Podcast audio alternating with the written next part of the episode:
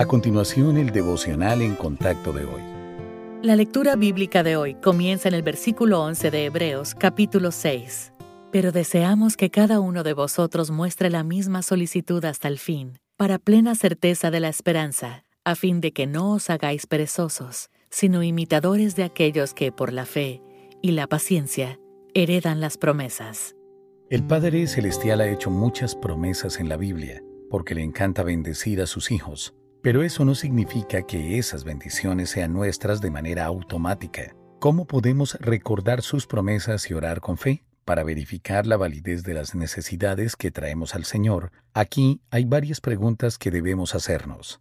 Cuando le pido a Dios que cumpla alguna de sus promesas, ¿lo hago con espíritu de sumisión? ¿Puede Dios responder mi petición sin interferir con su voluntad en cuanto a la vida de otra persona? ¿El Espíritu Santo da testimonio a mi espíritu de que a Dios le agrada mi petición? ¿Será honrado Dios al satisfacer esa promesa? ¿Mi petición es contraria a la palabra de Dios?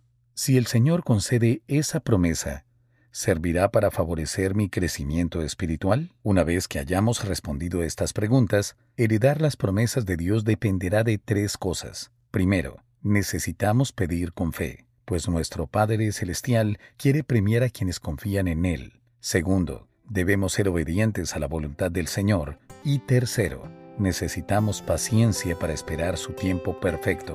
Las promesas de Dios bien valen la espera.